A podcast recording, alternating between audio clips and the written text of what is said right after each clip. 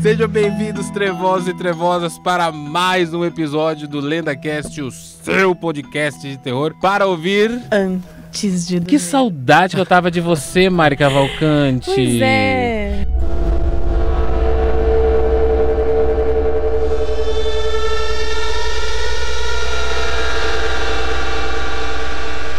Bem-vinda novamente. obrigada. Saudade, pessoal. O LendaCast é seu e meu. E. E da Monique. E da Monique. Monique. Monique Schwinden, beijo pra você. Monique não veio hoje. Por quê? Porque também jogou o carro dentro do rio da Tietê. Brincadeira. Ela hoje não conseguiu vir porque tá fazendo vários eventos internacionais pelo Acre. Brincadeira, pelo, pelo Brasil inteiro. Obrigado a todos que estão participando. Estava de Michael Myers porque hoje o nosso convidado aqui no LendaCast... Ele é cineasta, escritor e galã. Ele já também faz. é, né? ele atua como príncipe da Disney. É o Marcos Zebrito. Uma salva de palmas pro Marcos Zebrito. Obrigado, Marcos, por ter vindo aqui hoje. Obrigado, sou super feliz de estar aqui, né? A gente já participou de tantas Já mesas Ouija, outros carnavais. É. A gente jogou Ouija junto, né? jogou Ouija, o, o copo, ah, já Verdade, participei A da, gente jogou o copo. Deixa eu colocar o Michael Myers aqui. das Jogou entrevistas do 89, então assim... Marcos já, é, já me deu, já me presenteou um livro dele, que é o Casa dos Pesadelos, né? Inclusive, eu acho que é nesse livro que tem uma personagem chamada Célia. Sim, Então, sim. o nome da minha mãe é. Célia, ela adorou essa homenagem, mandou te agradecer, né? E obrigado por você ter vindo mais uma vez aqui ao LendaCast. É, falei certo, né? Você é cineasta Sim, e escritor sim. com base no terror ali, mais no terror, não só no terror, mas mais no terror, né? É, terror e suspense e Fala um sim... pouquinho mais perto do Michael. E sim, é dito na ordem certa, inclusive, né? Porque eu sou formado em cinema e eu acabei me Uhum. tornando escritor pela dificuldade do audiovisual. Porque é difícil conseguir financiamento, Hum. a- é difícil conseguir Sei bem. público. E Ainda acabou agora, que né? a literatura abraçou melhor o que eu tinha para escrever. Então hoje eu estou mais escritor. Só que quando o cinema chama, eu vou, né? Entendi. É tipo, Entendi. eu estou constantemente escrevendo, produzindo para literatura, mas se existe a oportunidade do cinema, porque eu tenho muitos projetos já escritos e novos, sempre escrevendo para o cinema, daí eu, eu meio que disponibilizo esse tempo para o cinema se ele me chama. Porque literatura eu posso ficar escrevendo, agora Sim, cinema não. cinema é no não. tempo dele, né? É. Se é, abre uma brecha para eu fazer, daí eu vou e faço. Como foi em 2019, né? Que eu fiz um, um filme que eu não estava esperando. Você sabe que você é uma inspiração pra mim, né? Sabe disso? Oh, não, já te falei não, isso. não, mas É porque você, eu, na verdade, assim, eu, eu ia fazer cinema Uhum. de faculdade, né? E quando eu pesquisei os nomes de cineastas aqui no Brasil, me veio o seu, é, me veio o Denison Ramalho também, é uma Uhum. grande inspiração, né? E aí eu tive a oportunidade de te conhecer depois quando você fez o Condado Macabro, Sim, né? Que é um sim. filme que eu, que eu gosto muito. Por isso que eu tô fantasiado de Michael Myers hoje, né? Porque o Condado Macabro, o seu filme, do Marcos de Brito, é, o- é com você e o André, né? Vocês Sim. dois que dirigiram, né? E, e- Eu esqueci o sobrenome do André. É André de Campos Melo. André de Campos Melo. Eu ia falar André Ribeiro, mas é André de Uhum. Campos Melo. E eu lembro que vocês fizeram, a gente foi na pré-estreia do filme, do Condado Macabro. Eu gosto muito, que é com o Léo Migiorin, né? Sim, Como um dos protagonistas ali. E é um slasher, né? exato. E, no- e o Brasil não tem a cultura de fazer slasher. Slasher, pra quem não Explica. entende. É, slasher. Você É. quer explicar? Eu- Eu explico. Não, você explica. Slasher, você é pra quem não entende, é aquele filme típico onde jovens meio que existem só para morrer, né? Onde a Uhum. qualidade do filme parece que você está diretamente ligada a como eles morrem. E que envolve muito gore, sangue ah, e assassinato. Vamos dizer que go- é, slasher basicamente é isso. E o Condado Macabro, ele bebe muito nesse filme, né? No Halloween, como no Massacre da Serra Elétrica, como Jason na Sexta-feira 13. Então, eu tentei juntar várias dessas referências que eu tinha da década de 70, 80, Uhum. que é um cinema que eu gosto muito de assistir, e trazer para o interior brasileiro. Ah, a gente filmou ele no Mato Grosso do Sul. E o Carlos Primati, não sei se vocês conhecem, que é um jornalista Sim, sim, do sim, terror, né, crítico, ele falou, pô, vocês filmaram no Mato Grosso do Sul, que é inclusive o Texas brasileiro. Olha Então, assim, é só. tudo direcionado, né? Não sabia que Por que Texas apelido. brasileiro, É, Mato por Grosso? causa do. Porque o Texas é considerado. É, é, né, um local de muito. Assim, não sei se pode falar, mas rednecks, né? De, Ah. de pessoas do interior, Sim. de. Eu imagino o. Texas só isso. É. Os os jacarés tocando banjo. E Mato Grosso do Sul é meio que isso também, né? É um estado de fazendas, então Sim. é muito essa, essa cultura do, do, do fazendeiro. é, do- Mas, mas não teve um massacre, não, lá no Mato Grosso do Sul de Serra Elétrica. Ninguém Não, saiu não. cortando ninguém, né? Não, e eu acho Não que a coisa mais saiba, interessante né? que já aconteceu no Mato Grosso do Sul é que na mesma cidade, por coincidência, na mesma cidade que eu filmei o Condado Macabro, foi filmado Fuscão Preto, Fuscão, qual cidade foi? Paranaíba. Paranaíba. O, qual foi a cidade que o Lázaro andava? Não era Mato Grosso do Sul, não, né? O Lázaro serial killer. eu, né? le- Eu tava eu pensando. da- Antes de vir pra cá, eu tava história pensando. do Lázaro. É, não, acho que não é Mato Grosso do Sul. Porque você falou, de, olhada Mato. Grosso do você Sul. falou de coisa de fazenda, de, de, Uhum. né, de, do, do- do povo texano, que acontece tudo ali no mato e tal. É, o, o massacre da Serra Elétrica é bem isso, Bahia. né? Você Sim. falou que o Condado Macabro bebe um pouco dessa fonte. E o Condado Macabro, ele tem um vilão mascarado também, né? Sim. Que vai lá e mata todo mundo. Aquela casa de campo é maravilhosa, é sua? Vocês É, é minha, gravaram? é, é, Ah, é quero ir lá. minha. Você não convidou, mas eu já tô me convidando. né? Vamos, Vai vamos- gravar. Vamos lá? gravar, Vamos, não, vamos gravar? Não quero. Eu tenho- gravar eu tenho nada, um eu quero acordo. nadar naquela piscina. Eu tenho um acordo com os meus pais, né? Quando eles compram ou constroem um imóvel, eu vou e filmo, eu não, batizo. sou eu todo. Sou eu todo. Meu pai comprou uma chácara agora. Eu falei assim: eu já vou gravar coisa de terror aqui. E ele já tá. A gente já tá vendo pra gravar. Encheu a parede de sangue também? É, não, vai, vai ter ainda. Vai ter ainda. E, ô Marcos, é, então, eu tava falando que assim, eu sempre tive vontade de fazer cinema, né? E uma das coisas que eu mais tinha medo do, do cinema é de não ganhar dinheiro. Porque eu Uhum. vejo que a galera que faz cinema aqui no Brasil migra um Sim. pouco pra publicidade, Exato. né? Vai trabalhar ali com comerciais de televisão, que são, né, filmes, né? São pequenos filmes pra divulgar os produtos e tal. E eu fiquei com medo, falei, vou pro jornalismo, que é um- a casa da Mari. falei, acho que o jornalismo ganha um pouco mais de dinheiro. Aí fui olhar o mercado, vi que também não era assim. Aí eu fui pra onde? Pra rádio e TV ali, dei Uhum. uma migrada Ah, ali pro que também aí, não é né, uma Daniel? coisa muito É, você- não gosta de nada que dê Nada que dinheiro, dê né? dinheiro. Não, Exatamente. e, e terror, né? É, terror que nada é. que dê dinheiro. E aí eu, eu fui pra Rádio TV, mas ainda pensando um pouco em trabalhar com jornalismo, mas usando uma linguagem de cinema, e foi exatamente o que aconteceu. Quando eu fui pro mercado de trabalho, eu trabalhei com jornalismo, e hoje em dia com o Lenda eu posso, né, com, meu, com Lenda não, que não é mais Lenda TV, agora é Daniel Pires. Com o meu projeto eu posso fazer uns filminhos ali e tudo mais. Mas quando você falou do Condado Macabro, eu lembro que você falou que vocês gravaram em há um poucos dias, né? É, você falou que foi, levou todo mundo pra lá, Sim. gravou em alguns dias, foi uma maratona louca de gravação. E aí eu percebo que o cinema, mesmo que tenha um pouco de investimento, mesmo que você tenha aí uma casa que você não precisou alugar, que é da sua Uhum. família, sua, enfim, mas ainda é um cinema de guerrilha, né? É, e É um o engraçado que, que é difícil de fazer. é muito. Foi. Foi muito difícil de fazer o Condado Macabro pelo fato de que nós não tínhamos equipe técnica. Então a gente tinha muito elenco, né? A gente tinha os jovens, que eram cinco, mais três matadores, mais palhaço, fora a- a- o- o pessoal local. E de equipe técnica eram quatro pessoas só. Eu, o André, é, o Quatro produtor Adriano. pra um longa. Para um longa, sim. E o Fábio, que era quem fazia a maquiagem. Então, nós nos dividíamos em todas as funções, cada um com uma ênfase maior, né? Eu na direção, direção de ator, câmera, o André na fotografia, é, o, o Fábio na maquiagem e no som. E os atores, quando podiam, batiam claquete, ajudavam, seguravam o bom, faziam o que podiam. Você vê o. Leonardo Midiorim batendo claquete, né? Quando não estava em cena. Ah, Lembro do Leonardo Mijorin no clone, lembra dele? No clone? Lembro. Clone. Total. E, e, e além dessa dificuldade técnica, ah, você fala, pô, a casa a gente já tinha, mas isso foi uma dificuldade também, porque todo mundo ficava todo o tempo junto. Você falou que foram poucos dias, mas não foram, foram 40. E assim, Ah, É- foram, é muito eu, Foram tive- 40. Eu tive a impressão que vocês gravaram em uma semana, então não, Não, não, não. procede essa informação. nossa, se Foram fosse 40. uma semana, eu acho que seria melhor, né? Porque É. as pessoas começam a, a- a- a se incomodar umas com as outras, né? Não, nessa começa a brigar. convivência. Nossa, Exato. um. BBB vira, né? E vira, virou um Vira. BBB, porque nós filmamos e dormimos no mesmo local. Então a gente acordava, Uma a gente satura, respirava né? o filme. E isso começou a minar um pouco a questão dos relacionamentos, de quem queria dormir, de quem não podia dormir, de onde queria dormir.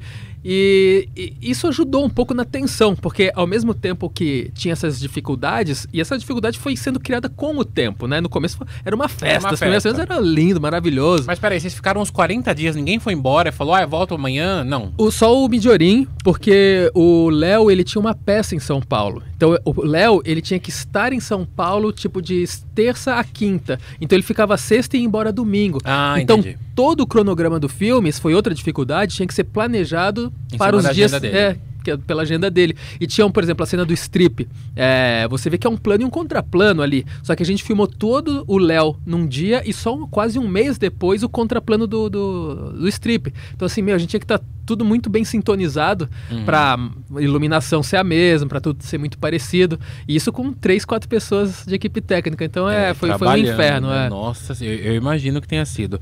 E o Condado Macabro, ele tem essa coisa do slasher e tal. Uhum. Tem também um amigo meu, o Fernando. Um beijo pra você, Fernando. É, eu falo meu amigo, mas tem outras. Tem um monte de gente no filme. mas é que eu conheço o Fernando. O Fernando já, fez, já fez um curta comigo.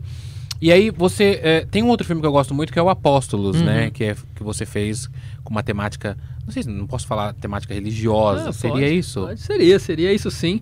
E o Apóstolos a gente fez com muito mais dinheiro de produção, inclusive, né? Um curta-metragem de 12 minutos que a gente fez com mais que o dobro do dinheiro de um longa do Condado Macabro. Condado e esse Macabro. tinha uma equipe, tinha 20, 30 pessoas lá pra fazer. Só que o valor, eu posso falar valores? De- Não tem problema? Claro. É, o Condado Macabro a gente filmou com 20 mil reais, um longa-metragem com 20 mil reais. Mas por quê? Uau. Porque toda a parte mais cara de uma produção geralmente é transporte, alimentação e hospedagem. É meio que esse pilar que Da destrói galera, né? o orçamento. Então, quanto mais tempo você fica, mais comida para todo mundo, mais hospedagem para todo mundo.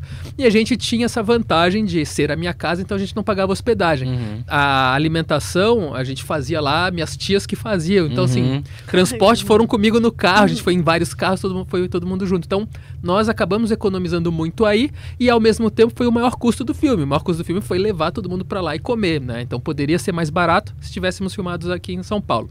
Agora o Apóstolos foi filmado no Rio de Janeiro, no interior do Rio, e foi com 50 mil reais. Só que foi 50 mil reais a produção inteira, né? Então a gente filmou e finalizou com 50 mil. E o Condado a gente teve a sorte ou o prazer de ganhar o edital do PROAC. A gente ganhou Qual o 290 mil. Condado? O Condado Ah, a o gente Condado. ganhou PROAC de finalização. Então, depois de filmado, a gente montou uma versão de 3 horas, que é um corte bruto. Participamos do PROAC e ganhamos 290 mil para finalizar. Então, o filme, assim, ganhou um corpo muito maior depois na pós-produção também. né? Eu tenho uma impressão ainda. Quer fazer alguma Não, pergunta? eu ia falar que Vai. minha noção assim de valores era É, mas Eu é, ia falar mas é- isso, é eu ia muito falar maior. milhão, assim, Não. ca- pra cima. Por favor, né? Quero, quero. É, Sério, eu não tinha essa noção, porque pra mim é tão... Não, porque eu- eu Mas é- percebo- é muito custoso. Eu percebo, não sei se. é, Você Você que tá. Se virando É, no, é. ali no, nem limite, exato. do- É, porque 20 mil reais, a gente tá falando de um, de um dinheiro pra um, pra um filme, né? Pra um É, longa. exato. É, 20 mil, eu achei que. Desculpa, assim, eu falava, nossa, 20 mil, né, nem sei, depende do, do ator. 20 você mil, de paga repente, você paga só um cachê de um ator, né? De, É, uma- de o- um o- ator o- global, né? O que, que a gente conseguiu fazer no Condado foi uma parceria entre todos os atores, equipe. Então, assim, ninguém recebeu.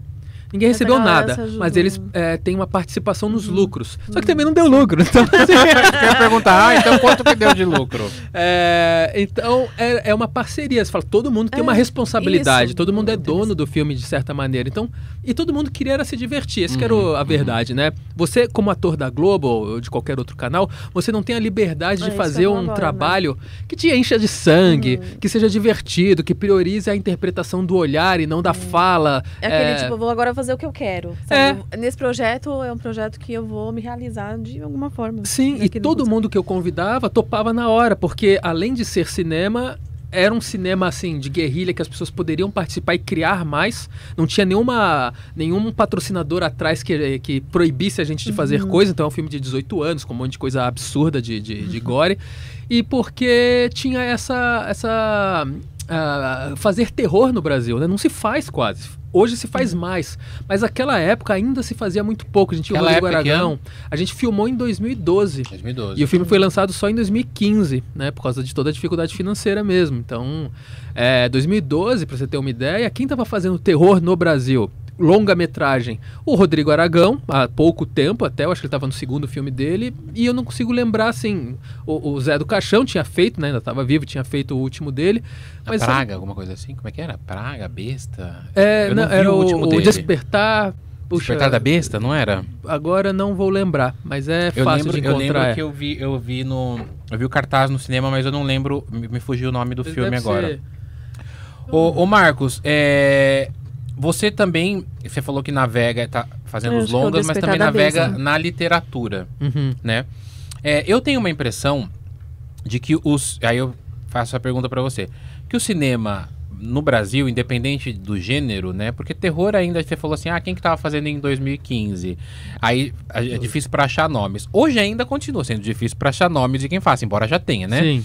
Mas é, eu percebo que o cinema em qualquer gênero, ele ainda é muito elitizado. Você tem essa impressão, não? Sim, sim, é porque. É só é, pra quem tem grana mesmo pra fazer é, cinema. é. Senão. Não, é. É a, gente. Tô falando que você é super rico, né? Sim, eu Você sou bonito, rico, o que você mais, né? Vai, vai, mais, continua, né? né? Continua. Mas eu tô falando nessa questão. Se for pra fazer um filme, tem que ter uma, tem que ter uma grana. Tem, tem que ter um, eu não digo que teria que ter uma grana, mas pelo menos tem que ter um certo conforto e uma certa segurança financeira de que você precisa investir um certo tempo no, no cinema. Na literatura, não, né? A literatura é um trabalho que você faz sozinho, você não precisa Sim. depender de várias outras pessoas ou pagar Você outras escreve o pessoas. projeto ali, apresenta pra uma Exato. editora, de maneira bruta falando, né? Apresenta pra uma editora e lança o É. livro se ela, se ela gostar. Agora, no cinema, ou você tem muita sorte de ser uma pessoa que sempre é premiado nos, nos editais, daí você consegue sim sobreviver de cinema, porque eles dão o dinheiro necessário para você se pagar, para você lançar sem tirar do próprio bolso, sem fazer o investimento, ou você vive camelando igual eu nessa questão do cinema independente, que é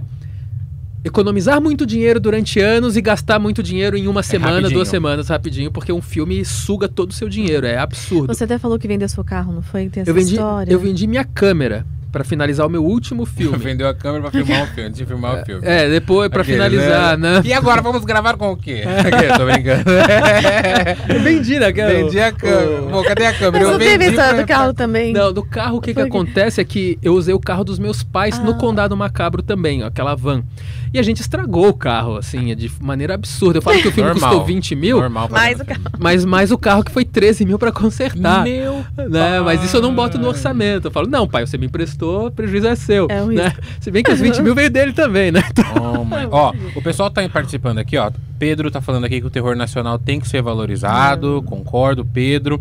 Fazendo terror falou aqui, ó. Houve boatos que produtoras estavam pegando roteiros de longa, de baixo orçamento. É verdade ou é mito? Não, é verdade, é verdade. Inclusive, o Almas que Dançam no Escuro foi isso.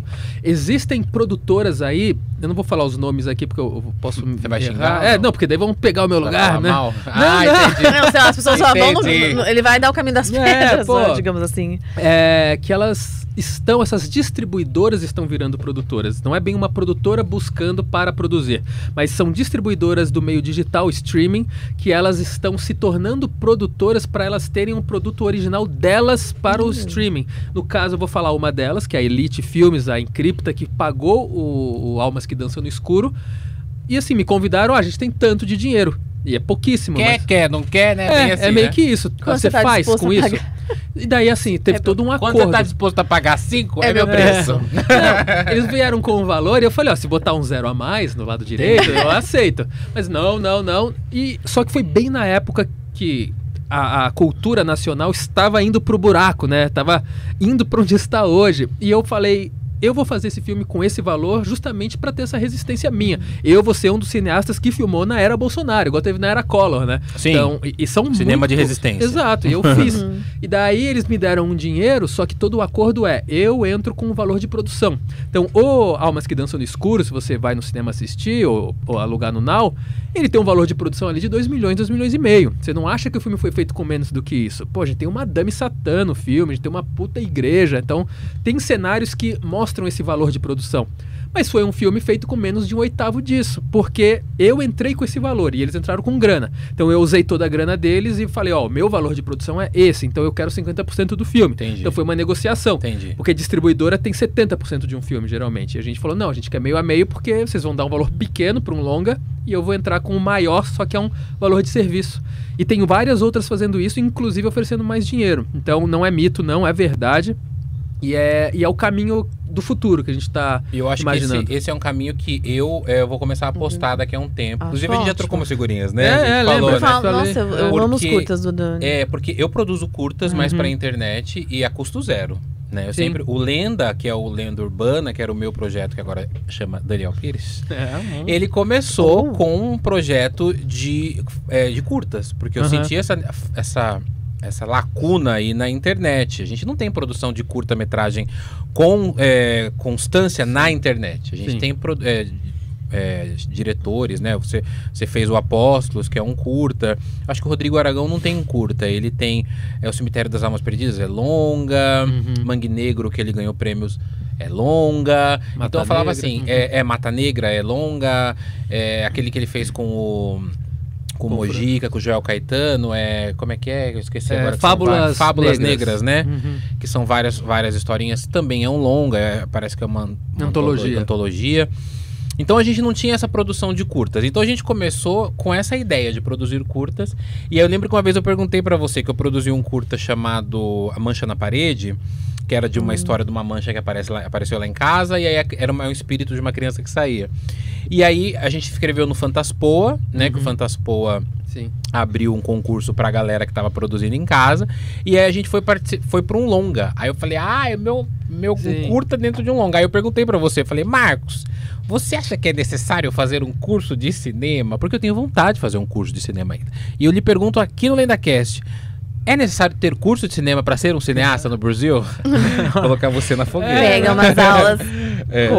Não, sim, mas Ele assim, vai por ser exemplo, seu mentor, Marcos. eu pergunto isso, porque tem gente Não, que a gente sim, vê assim, é. o cara tem dinheiro, né? A gente tem, eu tenho dinheiro, sou um Fernando Meirelles da vida, meu pai é banqueiro, bom, não sei, tô brincando, eu gosto de você, Fernando Meirelles, processa não.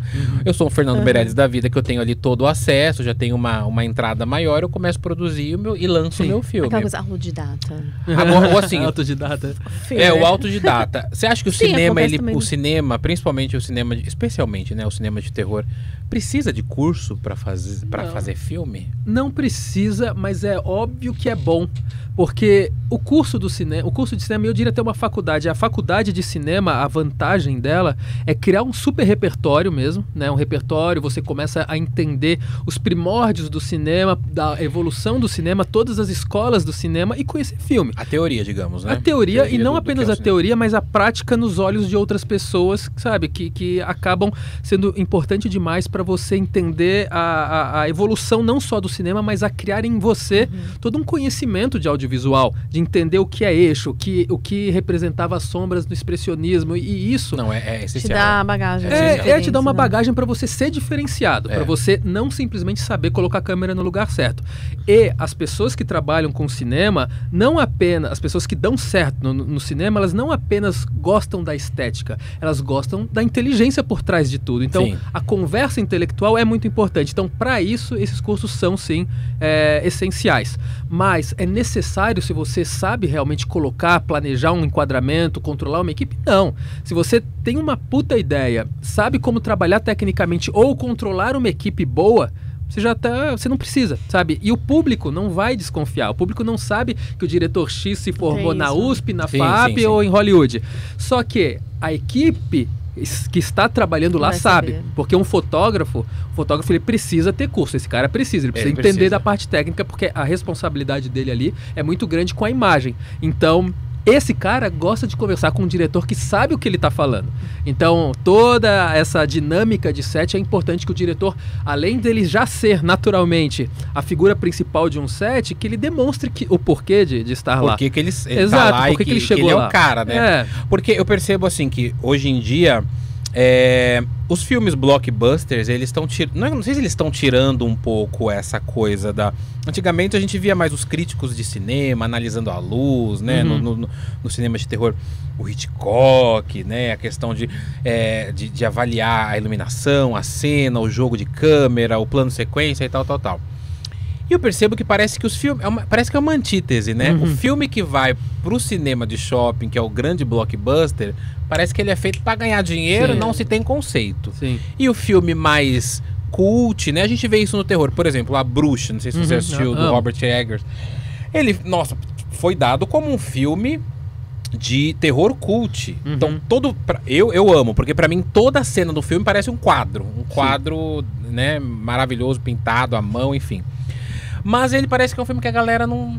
Sim, é, geral. não é. gosta muito. Nos seus filmes, você tenta pegar um pouquinho dessa coisa mais cult, Misturar, né? dessa Sim. coisa mais. Uma, uma, uma cena mais Aham. refinada, mais bem gravada, com o pop? Ou você fala, foda-se, eu vou gravar Com só sangue o jorrando, né? eu vou É. ganhar dinheiro. Assim, o, o Condado Macabro não tem nada de refinado, né? Não, é, não, não, eu, eu falando, não tô concordando com você, eu tô falando, é, ele é mais pop. É, eu, é- Então, Mas agrada também, Sim, né? O e- povo gosta disso. E existe todo um planejamento do porquê ser daquele jeito, da imagem deteriorada, é das referências de, de cinematografia pro, pro filme. Então, houve um estudo, mas a tendência e a, e a vontade ali era ser pop. Agora, o Apóstolos não. Você vê que o Apóstolos é já pomposo, tem né? todo, é, tem todo É. um enquadramento ali, mas aquele Jesus, ele me faz pecar. É, e, o, e o Almas que Dançam no Escuro, ele é. Eu acho que o Almas talvez seja para sempre o meu filme mais autoral nesse sentido, de plano parado, parecendo um quadro, simetria. Não sei se você chegou a assistir já, Daniel. Eu não assisti, inclusive. Eu te mandei agora um direct no Instagram marcando você. Aí eu vi que você me mandou lá, Daniel, tal dia. Ah. É. Eu falei, caramba, eu vi agora. Que era Ele um, vai ver mensagem. Porque ele foi Né, pro Daniel? Cine Fantasy, né? Ele tava no foi pro Cine Fantasy, é. É o seu último filme, o É o Almas que. Dançam no Escuro. Sim. É a história daquela menina que morre na praia, É. que morre na praia. Que, É. né? é isso, né? Mas eu não assisti ainda. Morre na É, praia. deu o final do filme. né? o final do filme. Ela, ela Olha. aparece morta no começo. Ela né? aparece morta no começo, No começo, Não é. dei spoiler nenhum, não, hein? Quiser É a Depois- capa, né? É a capa, ela tá né? morta ela na morta capa. na capa já. Então, Ele, tá, ele tava no Cine Fantasy, né? Que é Sim. um festival de cinema. fantástico. Ele estreou fantástico. no Cine Fantasy Uhum. do ano passado. E daí passou no Fantaspoa também, passou em alguns festivais passado, internacionais. não foi esse ano? Não, foi ano passado. Esse ano acabou de acontecer, semana passada. Uhum. E ele estava concorrendo ao Prêmio Fantilatam, é, que é os melhores filmes fantásticos da América Latina. Ele passou de novo agora, né? Passou semana retrasada no cinema. Mas acho que foi a última sessão do filme em cinema. Agora tá, tá nas, nas- nos streamings, né? Então, esse filme eu já quis ir nessa linha do cinema mais francês, europeu, autoral. Hum, é uma coisa mais. É, então você vê que ele tem muito diálogo, ele incomoda pelo fato de ser parado propositalmente e tem muita simetria e pouca cor. E, então acho que cada fase, cada filme pede um tipo de estética. E quando você tem a referência, o estudo disso, você consegue é, emular de certa forma, é, dando obviamente sua própria cara a- aos estilos. Então eu não mas eu não faço algo muito comercial, não. né? Geralmente, as mea- meus trabalhos eles são mais direcionados a uma mensagem, a uma coisa mais autoral.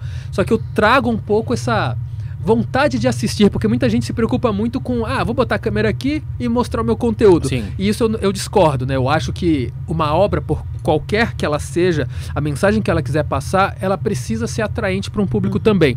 Então, mesmo que eu vá para um lado autoral, é um lado autoral de que eu sei onde cortar, eu sei quando cortar para não deixar que o meu público se perca ou perca o interesse. Então, isso tem que ser uma preocupação constante do- dos diretores também. Mas não tem essa preocupação de querer ser um diretor super cult, tipo um Lars von Trier, Lars von que faz uma- um filme de duas horas mostrando uma, uma, uma ninfomaníaca loucona pelada na rua?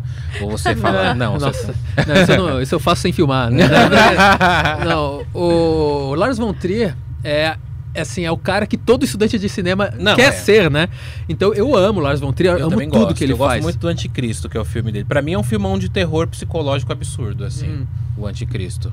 Eu amo, amo Europa, amo Dogville e amo o, o último lá, o Ninfomaníaca? não, não, o The House that Jack Built. Não assisti. Cara, Não assisti forte demais, demais. Então, eu gostaria sim. Só que eu sei que eu não tenho em mim esse tipo de, de cinema, ou esse tipo de história. Eu não conseguiria fazer. Eu também não. O meu, o meu tipo de cinema e de tipo de curta que eu gostaria total, é totalmente hollywoodiano. Você vê problema nisso?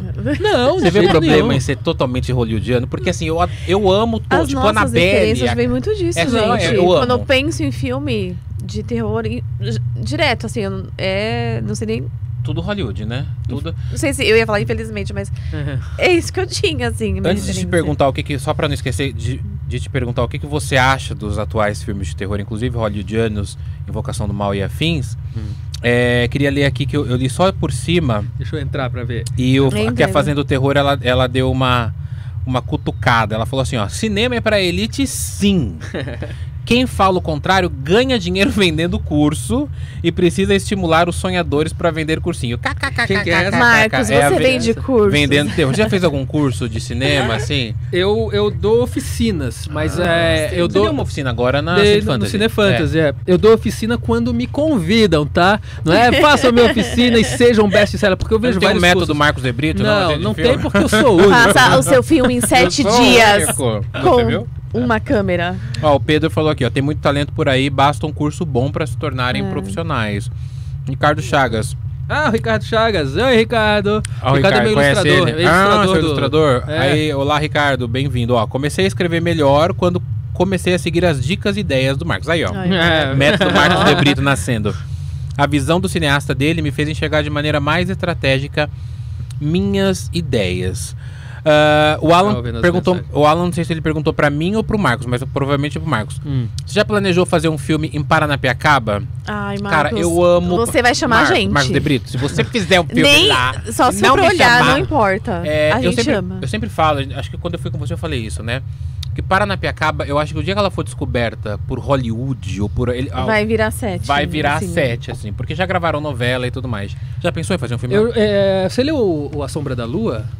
É o não. meu primeiro livro, que saiu pela Eu Rocco. tenho esse livro, mas eu não lembro. É, a, a ideia era filmar em Paranapiacaba, né? Então a gente queria construir um- umas coisas por lá, mas a gente nunca conseguiu. A Netflix nunca, nunca me aceitou, né?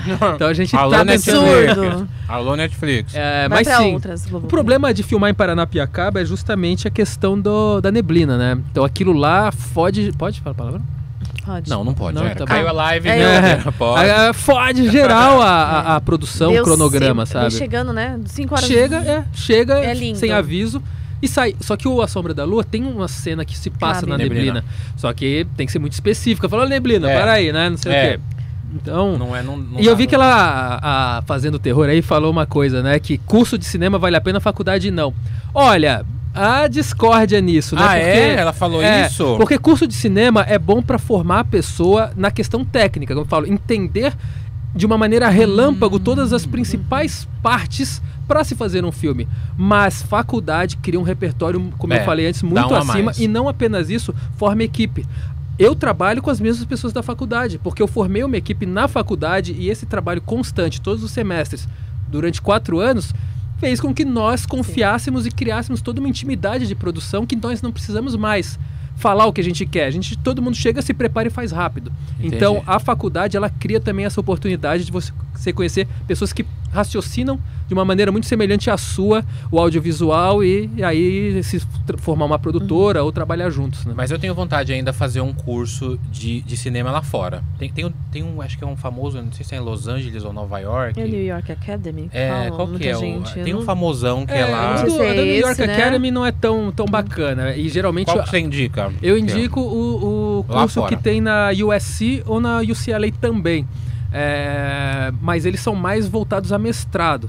Agora, na New York Film Academy, é, é um Pra pegar a mão na planos. massa. É, são uns planos de três meses, seis meses. Hum. E dizem que o maior perfil de, de, de estudantes é brasileiro mesmo, porque é meio que onde eles focam que o brasileiro, ah, vou para Nova, Nova York estudar. E assim, se você gastar 200 mil reais, que é mais ou menos isso que você gasta num curso lá, é, Prepara-te, prepara-te. por que, que você não pega essa grana e faz um filme, sabe? Que daí você vai ter a Penso experiência, isso, vai ter Portfólio. e vai ter um currículo, é absurdo assim já. Mas, mas talvez, é, me corrija se eu estiver errado, mas a minha impressão é, quem faz curso de cinema é porque quer trabalhar no mercado que quer, por exemplo, James Wan. O James Tá. Wan é um cara que é formado em cinema. Ah, o projeto de TCC dele foi o projeto escrito e um curtinha de Jogos Mortais. Depois ele transformou isso num filme. Tipo Sanheim, né? É, também. Sanheim, isso. Ele transformou. Eu não conheço muita história do Sanheim. O Sanheim é do, do grito, né? Quer dizer, é do o Doutor Fantástico agora, né? Mas é do Morte do Demônio, do Ah, Evil Morte Dead. do Então, Demônio, Evil isso, Dead então, também foi é. um filme de faculdade. Mas o. É, então, eu não, eu não sabia disso, mas o, o James Wan tem essa, é, tem essa lenda urbana, mas parece que é real mesmo, de que ele foi um projeto. O Jogos Mortais foi um projeto de faculdade, depois ele, cons- ele conseguiu uma grana e. Acho que foi 2 milhões e 2 milhões de dólares não é, não é pouco. É, pra eles é. E né? fez, para eles é, e fez Jogos Mortais. Atividade Paranormal. Eu tô falando de filmes mais populares, né, pro povo Sim. porque, né, eu, eu, eu, eu ando, né, eu bebo dessa fonte, é só mais Hollywood. O, o Atividade Paranormal também foi um projeto de faculdade, de, de jovens universitários, que eles foram lá e fizeram e mandaram uma cópia pro Stephen King. Aí o Stephen King pegou e fez um tweet falando assim, esse filme me deixou sem dormir à noite. Pronto, já Exato. ganhou dinheiro e fez, e aí virou a franquia. É, então eu tenho a impressão que quem faz faculdade igual a esses caras é o galera que quer trabalhar em Hollywood. Me contrata Hollywood, a gente vai fazer. Então, porque o James Wan agora ele não fica só no terror. Uhum. Ele fez o Aquaman, ele. E a galera que é aquela galera que fala, pega 200 mil e faz o filme é uma galera mais hypada que fala assim: não, eu não quero fazer curso. Cinema não é educação, Uhum. o cinema é arte, eu vou fazer e, e- e sem faculdade. É- será que é mais ou menos isso? Ou- Você Ó, vê isso ou não? não, não, não vejo. Eu, eu- é, o mercado de Hollywood, ele contrata quem dá resultado. né? então, se você não tem nenhum tipo de formação, mas você faz um, um- um filme desses aí que Contratado. explode, pronto, você virou. Contratado. Exato, exatamente. Se você é indicado a Oscar, por sorte, por algum curta que seja, que ganhou algum festival que te dá essa chancela, você já é contratado lá. Então, eles buscam a pessoa que entrega, né? Então. A, Eu a sou um faculdade- influenciador que tenho 3 milhões, fiz um curtinha. Não tô falando eu, mas tô dando um exemplo. Ah, tá. Bombou pra caralho. Há chances de alguma produtora falar assim, e aí, Daniel, vamos fazer um filminho? Há chances absurdas, tanto que o diretor do. do Um amigo seu, né, Daniel? Hum, O diretor do. Né? daquele Homem no Escuro. É o Fed. Fed Álvares lá. sabe? Homem no escuro. Ah, é. É, que fez o novo sim, Evil sim, Dead. sim, que ele é, que ele é É, cego. É. Que o personagem é, cego, esse é cara, idoso. É, esse cara, o Fed Álvares, hoje ele comanda lá que- o que ele quiser. Mas é isso, ele é um uruguaio, se eu não me engano, ou chileno, que mandou um curta dele pro Sanheim. E o Sanheim assistiu, gostou e falou: vem pra cá. Então, eu Foi vejo isso, isso, no meu futuro, sabia? Eu, tenho um assim que é o, é, é o David F. Sandenberg, que ele fez um curta chamado Lights Out, nos Estados Uhum. Unidos. Escreveu num festival que chama Who's There, de Nova York. Não ganhou. Ficou em segundo lugar, postou na internet, viralizou. Uhum. James Wan viu e falou: I want you. É, Eu é quero isso. você. Hoje Então é mais pode ser um importante, caminho sim, também. Sim, e é o caminho mais certo hoje. É viralizar. É mandar tudo que você tiver pra YouTube, torcer pra alguém é, assistir. O Del Toro compartilhou Apóstolos já no, no Olha aí, ó. Twitter dele. Guilhermo né? Del Toro compartilhou seu Caraca. filme. É, Seu no- curta? no, no, é um no corte. Twitter dele. Então, é, eu fiquei assim. E é engraçado porque eu quase não uso Twitter. Como que foi quando você viu? Ah, eu, Ah, foi eu- do nada. é, foi- Você não, viu, não é que foi do nada. Eu, quando eu tava no Scream Fest, eu postei alguma coisa e falei que era uma referência, né, da- da estética dele. E ele foi lá e compartilhou com o link Retweetou. do. Retweetou com, com compartilhamento do link. Meu, assim, eu que tenho 10, 15 likes, tinha tipo mil, dois mil, três mil, assim, ia o aumentando, né? Você fala, meu, que absurdo, né? Incrível, quando foi É. isso? Ai, cara, foi em 2017, se eu não me engano. Del Toro. Del Toro ganhou o Oscar pelo A Forma na Forma Água. da Água, né?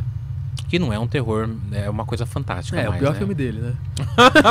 Nossa, eu, Você acha que é o pior filme Ah, dele porra, que ganhou o Oscar? é, eu achei que não ia geralmente. Geralmente é assim. É, geralmente Eu vi é no assim. cinema esse filme. É igual, é saí de lá igual, assim, ó. é igual o Martin Scorsese ter ganhado pelo outro lá também. Tanto filme, sabe, que cria a história dele, só que ele ganha o Oscar na oportunidade que precisa dar o Oscar a ele. Eu acho que o Del Toro foi um pouco isso também. Porque o Labirinto do Fauno é muito melhor. É absurdamente Gente, eu melhor. até hoje eu lembro a cena dele comendo, sabe, os, né? Aham. As aqueles serizinhos. Uhum. Eu aquele filme ficava assim, ó. Eu alu... lembro, aluguei na Falando em locadora. Oscar, aproveitando essa, esse gancho, por que que filme de terror não vai pro Oscar? Porque o terror no Brasil e no mundo é subgênero, né? As pessoas consideram um gênero menor. É um absurdo a? Anne Colette não ter sido indicada ao Hereditário. hereditário, sabe? É um absurdo aquilo. Mas é porque o terror é considerado no mundo inteiro isso. E não precisava ser, né? Porque a gente tem esses filmes como O Bebê de Rosemary, é, O Iluminado, que são clássicos. Cult. É, e são, sim, filmes que ninguém desrespeita esses filmes. E se estivessem indicados hoje, ganhariam, mas na época não, porque ao mesmo tempo o terror presente não é visto como algo uau, ele é visto como algo uau só de- com o passar dos anos. A pessoa entende o que quis ser dito, é, tira-se esse hype momentâneo só do sangue, do terror, Do e, chocar, e- né? é, e vira é, o sentido. Então o Oscar não enxerga isso muito até porque são pessoas mais velhas, são pessoas que não, não curtem É, a esse gente gênero. falou né? quando a Dani veio aqui, a Dani Taranha. Ela falou isso, que é um monte de ancião. Falou assim, É. ah, esse aqui vai. Esse aqui não, não vai não, não gostei. Não, e se você perceber quem faz terror hoje são pessoas novas, né? O James Wan, o Eggers, o, o- esqueci o nome do cara do Hereditário, é, mas são pessoas que Ari Aster. o Ari Aster, eles não têm os- as conexões necessárias ainda pra formar. Conexão ou não conhece pessoas lá é, dentro? então, não conhece as pessoas lá dentro, né? Não conhece. É contatinho. É contatinho, Pra tudo mim, é. o Oscar é contatinho. Lógico, lógico que é. né? É contatinho. Todo, toda grande premiação, você tem, obviamente, uma, uma, um mérito da, da indicação. Você tem. Mas você dá um prêmio para alguém que é um ninguém que chegou lá por sorte, é muito difícil você vencer o lobby de mercado para isso acontecer. E o cara do Parasita lá, o, diretor, ele... Tá, não, ele é um, ele já é um É. cara das É uma antigas. exceção? Não, ele já é um cara. Ah, já é um cara que tá pô, lá faz cara- tempo? O cara já faz filme Ah, bom pra desse mim, ó. jeito há muito tempo. Aí. É, você viu o É, host é dele? ganhou como filme do ano. Não, mas é, é muito bom. e, e é um filme, é, é um filme diferenciado Não. aí, né? A- Eu Não é bastante, É, não é mas eu terror, gostei eu também bastante. não é terror, mas eu Mas gostei. eu achei ele É. bem pop, eu achei ele bem, bem popzinho. Cara, mas o terror tá, tá chegando lá sim. A gente fala que não chega, mas a próprio Você forma acha que vai d'água. chegar um momento que, o- que o Oscar vai premiar um terror, terror, um filme de terror? Pelo Eu- menos, pelo menos Mas o indicar. forma d'água você não acha que seja assim? Eu acho fantástico. Tá. Acho, não fantástico, eu acho o filme fantástico. Acho que é um. Sim. Mas é igual, por exemplo, Mama. Ele tem os, Mas os, tá, é um... os elementos fan... Eu não perde. Ó, não Mama. falei, né? Não Mama. falei. Mama não Ai, tem. O filme Mama, Marco De Brito. Ele O não. filme. O Marco De Brito é um menino de 15 anos. Agora já Quinta era. série, baixou a quinta série do ele Marcos. não é, é pra sempre. Isso vai, isso vai virar um corte. Ah. O filme Mama do Del. Ele tem um, uma- uma- uma- um lado fantástico, mas ele ainda tem o. Deixa ele terminar de rir ali, vai. Não, termina. pode ir, pode ir. Ele é, um, ele é um filme fantástico, mas ele ainda tem os elementos de terror. Mas Sim. o Forma na Água, ele é só fantástico. É igual Ah. o Colina Escarlate. Já assistiu o Colina Escarlate? Ah, amo, amo. O povo odeia, né? Eu amo, acho lindo. o Escarlate, é. Então, Cara. mas você acha que vai chegar um momento. Por exemplo, ó. Essa era a minha. Você tá rindo aqui no, no, no, no- no atraso aqui. Você tá rindo ainda. Delay. Você viu, né, Michael? Você viu? Eu faço as Foca piadas. nele, Hoje é o Michael. convidado. Fo- foca nele, Foca Michael. nele rindo, Foca Michael. nele rindo. Meia hora aqui, ó, de- de- da piada. Da Ele, fez, ele piada, fazia né? umas outras piadas quando a gente tava na rádio, a gente fazia live, ele fazia umas piadas no meio. Você falava Marcos de Brito. Mas, Para, né? é. Não, pode fazer que eu também faço. O Ricardo Chagas falou assim, ó. Eu tenho print dessa postagem do Del Toro até hoje aí, ó. É, é porque é o- ele que desenhou o cartaz e ele postou o cartaz do, do Apóstolos. A Fernanda perguntou pra você se você. Antes de eu fazer a pergunta da Fernanda, se você também faz filmes de terror em fatos reais, se você pensa fazer um filme de terror baseado em alguma coisa real. O que, que você acha dos filmes atuais? Vamos lá, Invocação do Mal, por Tá. exemplo, essa saga toda. O que, que você acha? Eu gosto muito do primeiro Invocação do Mal. Gosto menos do segundo, não gosto tanto do terceiro. É, mas eu acho que o, que o James Wan ele trouxe de volta um cinema de terror de susto que fazia tempo que a gente não tinha com Nós essa qualidade. Estamos vivendo Sim, o melhor susto, é. momento desse cinema de terror que eu amo. É, Pra e, mim, na minha opinião. e eu tenho a minha predileção por terror psicológico, por terror que incomoda e não te assusta. Uhum. Mas quando eu assisti o Sobrenatural, acho que foi o primeiro filme do James Wan que eu assisti. maravilhoso. Cara, quando aparece o primeiro plano, né, que você vai indo na janela e você vê a bruxa lá na janela, eu tava sozinho em casa e eu assisto de luz apagada, eu sou tranquilo, eu trabalho com isso. Eu tive que acender a luz. Foi aí que eu percebi esse filme. É bom, esse filme vai me pegar. E daí ele vai com toda aquela lógica do- da viagem astral, porra. Eu achei maravilhoso. incrível, é e, te, incrível. e te assusta, né? Uhum. Então ele consegue dar atenção e assustar. Então, eu acho que James Wan é só méritos mesmo, sabe? O cara conseguiu re- re- repaginar um tipo de terror que já estava desgastado. Ele não é um queridinho que não faz coisa boa e todo mundo gosta. Ele faz coisa boa, na Sim, sua opinião. Tem ele faz. é, eu acho que os últimos são muito inferiores, mas por quê? Porque é uma fórmula que foi se desgastando. Por exemplo, esse maligno eu não gosto. Porque eu acho que, que ele foi se perdendo, Também mas não. é o mercado que faz a gente se perder, não é ele que quer se perder. Mas você não acha que Maligno ele tentou dar uma dar uma elitizada nele mesmo, assim, falar, puta, vou fazer um filme cult agora, já sou foda. É, eu acho que ele tentou muito beber no diálogo italiano, Sim. né? Daí a gente vai falar aqui, não sei se as pessoas entendem essa referência, que é uma estética de cinema é, dos anos 70 italiano, do Argento e tal, usa muitas cores. Mas eu acho que ele falhou. Eu acho que ele falhou a, a questão da, da criatura como um, um- como um todo, assim, a, a lógica dela pra mim não pegou, não funcionou pra mim. Não funcionou, pra mim eu Sabe? dei risada. É, Eu exato. dei risada, falei que ah, nada a É. ver, nada a ver. Não vou dar spoiler, mas enfim. Mas eu sei que as pessoas que curtem um diálogo adoraram. Falam, porra, é isso, é, o- é o, é o James Wan fazendo o que ele gosta, o que ele quer. Só que eu prefiro os Invocação do Mal, Sim, sabe? Eu prefiro sim. aquele clima lá é, do sobrenatural e da Invocação do Mal. E eu acho foda. Só que eu, particularmente, prefiro assistir esses filmes estilo A Bruxa, né? Então, a gente fala, não sei se a gente vai chegar nessa etapa da conversa sobre o pós-horror, o gênero pós-horror, que o povo critica a nomenclatura, Hum. né? Falar o que, que vem depois do horror, se pós-horror é horror. Então, assim, eu sou contra também essa nomenclatura, porque se você fala pós algo é porque você é contra o que veio anteriormente. Uhum. E no caso do pós-horror, que o povo colocou, é esse terror mais psicológico, né? Esse terror um pouco mais autoral. Eu falo que é terror pra adulto. É, o povo fala que é, é, que é terror artístico, É, também tem é. isso, O né? Hereditário é muito isso. O Hereditário, A Bruxa, é, o Midsummer, todos esses dessa linha nova, da- todos os filmes da A24 são, né? E são O maravilhosos. Midsommar, eu tive que assistir mais de uma vez. Eu amo Midsummer hoje em dia, mas a Uhum. primeira vez que eu assisti, eu fiquei, não. Muita brisa, beijo, Muita muita, brisa. brisa. Muita brisa, muito demais. Mas é, eu percebo que é, é um. Não sei se é um. Digamos que é um novo gênero, mas é um gênero regenerado aí. Mas no Brasil, Uhum. aqui, Tá. tem referências que, que- de caras que você gosta realmente? Porque assim, eu, eu entendo, é por exemplo, o Rodrigo Aragão, Uhum. que é, até brincam, né? Falam que ele é o, o substituto do Mojica, né? Do Zé do Caixão. Dia encontrei ele na Horror Expo, ele é, uma, ele é, um- ele é muito doce, ele é Sim. uma pessoa doce, assim, ele é bonzinho, ele é É. fofinho. E ele é um puta cara que faz vários filmes. Mas o, o tipo de filme dele não é o tipo de filme que eu gosto. Porque é um Uhum. filme que tem o gore, tem a questão do trash, que é aquela Sim. coisa que parece amador, ele usa, sabe? E, e, e e tem um público muito grande aqui no Brasil pros filmes do Rodrigo Aragão.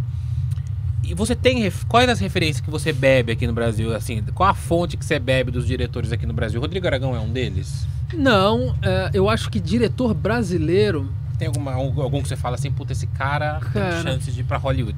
Sério, pra Daniel você Pires diz dos, conhece, você diz dos, dos novos, Daniel dos Pires novos, conhece? dos que fazem terror. Dos que fazem Dos que terror, fazem é, terror. diretores brasileiros. Eu, eu acredito Até que o Mojica mesmo, né? Que é eterno. É, mas eu acredito que aqui no Brasil apenas não, apenas não. Três, a gente tem três diretores, diretora também que, que vão pra fora, eu acho, vão fazer alguma coisa lá, lá fora, que é o Marco Dutra. Marco Dutra eu acho que vai. Não é muito a cinematografia que eu gosto de estilo, mas o Marco porra. Dutra é o diretor das Boas Maneiras, Das com Duas Boas Maneiras, né? exato. Eu amo esse filme. Então, amo. o Marco Dutra é um cara que ele tem uma pegada diferenciada aí. O meu terror é um pouco diferente, então demora pra eu entender o que ele tá querendo me passar. Porém, eu reconheço todo o mérito e vejo a qualidade ali e vejo onde ele tá chegando e tá trabalhando com RT Features. Então, assim, esse cara eu tenho plena ciência que ele é capaz e talvez faça algo lá fora se ele quiser. Tem muito diretor que não quer. A RT Features é do Renato Teixeira, Rodrigo. não é? Rodrigo É. Teixeira, eu falo Renato sempre. Uhum. Eu entrevistei o Rodrigo é, e ele é produtor da Bruxa, né? Sim, sim, produtor da- do Farol também. Da Bruxa, do Com- Farol, com- do Ad Astra com o. Brad Pitt. Será Então, que é. ele me dá o WhatsApp do Pet, essa louca? É, é, mas o, o, o, o Marcos Dutra, então, ele tá abrindo caminhos lá pra fora. Eu acredito que esteja, mas não sei se é a busca dele. Porque o cinema norte-americano é muito limitador para o pro produtor independente. Porque se você precisa mudar um plano que foi programado, é uma reunião de advogados. Então, Imagino. muitos diretores Imagino. brasileiros, você vê o próprio é, o José Padilha, que fez o Robocop, o, acho que o Dália fez um filme lá também. O, esqueci o nome do. do po, po- ah, esqueci o nome, a Poiá fez um filme lá também, só um. Porque eles chegam aqui e falam: Meu, não dá pra fazer filme aqui. Porque assim, você não tem a liberdade, você é um cara que só fica ali direcionando a equipe e é o Eu produtor que dirige. isso. Então. Às vezes a gente não quer, sabe? É bacana pro currículo, mas talvez não seja um caminho. A outra é a Gab- Gabriela Amaral de Almeida, sabe? Que fez o. o... Gabriela Amaral, eu não conheço muito os, os trabalhos dela. Eu conheço a Juliana Rojas, né? Que faz junto Sei, com Juliana Marco- Rojas, é. É, Rojas, É. né? É. Que faz junto com o Marco, Marco Dutra. Dutra. Fizeram uns filmes. Mas a, essa daí que você falou, eu não, não Cara, procura o Animal Cordial, que tá na Netflix. Todo mundo fala filme em pra nome, mim. é, esqueci o nome, não é em nome do pai, mas é algo, é, é algo assim. Meu, essa mulher também. E trabalha, Ela coincidentemente, com o Rodrigo Teixeira também. Também. E o outro é o nome mais, assim, eu diria o nome mais popular, mais conhecido, pelo menos de quem curte terror nacional, que é o Denison Ramalho. Querido Denison, É. eu entrevistei ele na, na 89 Freak Show. Diretor do, do filme mais novo dele é Morto Não Fala, Sim, né? Não sei se é o sim. mais atual, mas. Que é um Cidade de Deus do Meu terror, cara. Hum. Deus do céu. Pra mim. Não, eu falei pra ele. Ele gostou disso. Eu falei, Denison, é Invocação do Mal Brasil Edition. Ele É. pra mim, "Ah, obrigado. Não sei, não sei se eu se é fã ou hater, né? Você assistiu esse filme? Eu assisti, Você gostou? eu gostei bastante. Eu acho que a primeira metade é impecável. Depois, Vai- é, É. Ele, ele muda bastante, É, dá uma reviravolta. É, muda demais. Mas eu gostei. eu também. Eu acho que tá muito acima da média pra cinema não só de gênero nacional, pro cinema nacional mesmo. E um tem uma galera global ali, né? Eh, Tem. Atores globais. bom. É porque o Denison trabalha na Globo, né? como roteirista. É, ele, ele fez o. Ele fez aquele Supermax. Supermax, né? Sim. Que tinha a Cleo Pires, eu acho que tava, né? É, Bruno Galhaço, sei terror, lá, né? também. Não sei se era só numa outra versão. Porque teve Supermax com atores brasileiros na Argentina, não sei o que. que Parece que no Brasil não deu muito certo. Uhum. Mas daí lá ainda continuou. Acho que tem uma versão com o Bruno Galhaço também. Mas é, ele fez Supermax junto com o Rafael Dracon, o Rafael Montes. Então, assim. O cara tá lá inserido, tem esses contatos. Eu que tenho poucos. Você viu, eu já botei um É. atorzinho da Globo no meu filme É. de baixo orçamento. Imagina esse que tinha dinheiro pra fazer, É. sabe? Então. É, tem o Daniel, né? O, não você, o, outro, o Daniel. Daniel de é, Oliveira. Daniel de Oliveira, né? Oliveira. Fez Cazuza, né? É. Ele é, Ele é o bom. nome dele no filme. é, como é que é o nome dele no filme? Ele é um cara que trabalha no necrotério. Você assistiu esse filme? Não. A Mari assiste, que é incrível. É, a única coisa que eu achei mais ou menos, mais ou menos assim, mas, mas tá boa, é o efeito na cara dos mortos falando. Mas dá um tom creepy. É. Tem uma, uma cena que eu amo de Morto Não Fala. Você que tá em casa e não assistiu Morto Não Fala, do Denison Ramalho, assista, que é um filme brasileiro de terror, mas é terror mesmo. Tem gore, mas eu acho que é um gore come, é um, Sim, um sim. gore é, Comercial. Comercial, dá pra ver. Você não fica assim, ah, é, dá pra. Ah. Minha mãe assistiu e falou, ai, amei esse filme. Ela falou que é muito legal. É, e ele faz um, um personagem que ele trabalha no necrotério. E tem uma cena do, do Morto Não Fala, que eu nunca esqueço, que tem uma idosa que chega lá, né, pra ele preparar o corpo, e ela começa a cantar. Ela com o olho fechado, ela tá com o olho inchado, assim, uma, uma, uma morta, e ela começa a cantar. Eles colocaram um efeito nessa voz, que ela canta, uma voz de mulher em cima, embaixo tem uma voz que só faz assim. É tipo duas vozes, uma junto com a outra. Marcos de Brito ficou tenebroso. Uhum. Você é a favor de, de fazer um filme de terror com muitos efeitos especiais? Você não gosta? Eu gosto, gosto bastante. Gosto inclusive do efeito digital Efeito mesmo. sonoro. Ah, você gosta? eu Gosto, também eu adoro gosto. efeito digital É. em filme de terror. É, é, geralmente quem não gosta é essa turma mais da- dos filmes da década de 80, que gostava, gosta, né? Eu também gosto muito de um, de um Clive Barker e tal. E eles não aceitam a evolução do, do, do Uhum, muita efeito. coisa. É. Eu, a juventude gosta disso. Sim. A juventude não acha legal o efeito prático, que a gente chama, né? Efeito prático. Agora, nós, é, tiozão, a gente curte porque a gente sente que é mais real, né? É. Você vê o movimento real da coisa. Mas eu adoro um efeito de sangue splasher em Amo 3D. também. Mas eu cabeça- também acho que tem que ter, não sei se você acha isso, mas tem que ter uma É uma um junção, meio exato, termo exato. também. Porque, por exemplo, tem alguns filmes, por exemplo, Mama, quando eu vejo que o personagem. Não de novo, mais, eu esqueci que eu tô com um menino de 15 anos aqui na minha frente. Ô, Marcos. Esse Mamá, filme, pronto. Mamá, mamá. Olha lá. Eu lembrei do Caco com a Foca nele. Valesca ele rindo, deixa ele rindo. É, quando eu vejo que o personagem é muito, muito digital, Ah, eu tô ouvindo, é um podcast. Não... quando o personagem é muito digital, fica- perde um pouco a graça. né? Eu Sim. acho que né, tem que É, ter um pouco mais. o tempo todo. No, você assistiu Hack? Assistir. Aquela menina Medeiros, pra mim, no final, aquilo é uma revolução incrível, cara. Eu pensava. bichão. É, é, é, o- é o. É o. É, o- é o. É o Boldet que faz, que é um ator, que ele fez o Homem Torto. Hum. Mamá, o Homem Torto. É, ele fez. o- eu não consigo Ai. mais. Eu achei alguém à minha altura que faz piadas com as mesmas coisas. E vai mamar o Homem Torto, Você assistiu aí, Mamar o. Homem Torto? Torta onde, Que né? é o Javier Boldet, que ele tem, ele tem uma doença nas cartilagens dele que vai afetando e ele, ele é enorme, assim, Sim. e ele é todo. E aí eu pensei que eram efeitos especiais desses monstros, e não são, são é um ator É um fazendo ator, né? mesmo. É, e ele faz muitos, né, em Hollywood. Ele faz demais. Deixa eu ler uns comentários aqui. Vamos lá. TI lendo, é, pretende adaptar livros de outros autores? Falar em livro, antes de eu esquecer, Ah. você trouxe dois livros aí, né? Quais Eu são trouxe. esses dois livros? Eu trouxe Qual o é Palavras Interrompidas. Palavras Interrompidas é, Foca, Michael. é o livro que originou longa, né, As Almas que Dançam no Escuro. Que tá no Now, no YouTube, Netflix. Netflix não, ainda não, é Essa quem é a atriz sabe. do né? Filme, né? tá. É, é, atriz do filme. Inclusive é o cartaz do filme É o também. cartaz do filme. Então esse é, é o último lançamento, saiu em julho do ano passado. Uhum. E o outro que eu trouxe é o Apocalipse Segundo Fausto, que é um certo queridinho Bonitão meu, esse. É que ele foi olha. finalista do Prêmio Jabuti ano passado. Olha, parabéns. Jabuti, gente, é. Apocalipse segundo Fausto. É, esse é o meu. Fausto é da, da, da, da fábula lá do Fausto? Sim, Do- sim. Tinha Mas, sim, mas é o personagem que se chama Fausto né, Ah, do- do, entendi. livro. Mas é Nossa, baseado ficou em. maravilhoso, ó, com o Michael ao fundo, o Michael Myers. Ah, ficou bom? Muito que bem. Eu tenho o seu Casa do Pesadelos. Uhum. Esse daqui eu não tenho ainda. Agora tem. Ah, meu, você vai me dar. Muita gente. Ele já me deu antes. Ele me. me ah, não. Fingindo Ah, costume. Meu Deus, quinta série hoje. Ele já Eu me pensei, deu mas os eu não falei livros nada. antes. Ele aí falou: Vamos, vou te dar, na- vou te dar ao vivo. Ah, eu vou, não vou, eu vou fazer a piada sem rir ó, do você quiser. Que bonito aqui. Ó, o Ricardo Chagas falou assim, ó. A quinta série grita, amei, continuem. Ah, Taylor falou: amo os livros, palavras interrompidas é tudo. Muito que bem, preciso ler. É. Apocalipse segundo Fausto levar, é tudo levar a palavra. também. Hum. Ela- a Fazenda Terror falou que o nome do filme que a gente tava tentando lembrar é Diabo Mora Aqui. É esse? Não. Não é, né? Não, mas o Diabo Mora Aqui eu conheço os diretores também e o Uhum. produtor.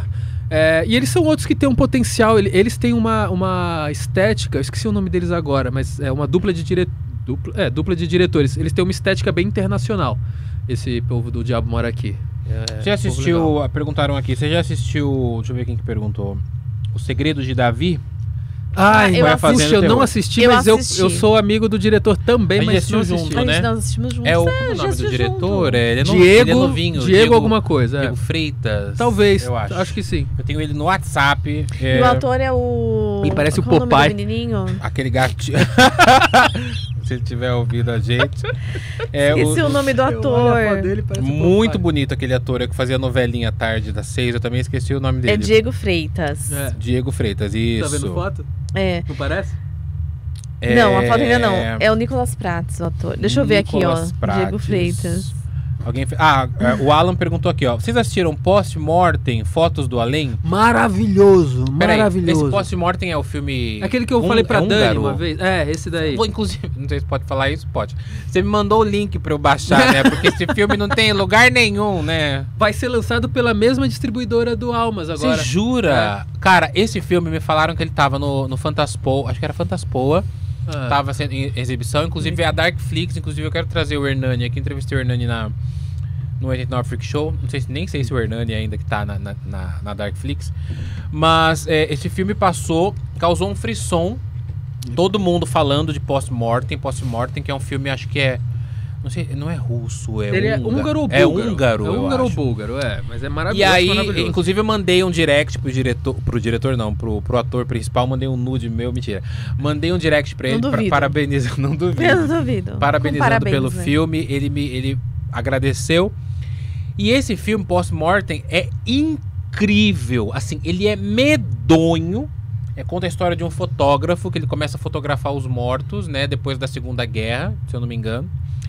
E aí ah, os mortos, ah, aí começam a acontecer algumas coisas com ele. Os fantasmas dos mortos começam a voltar, começam a perseguir ele.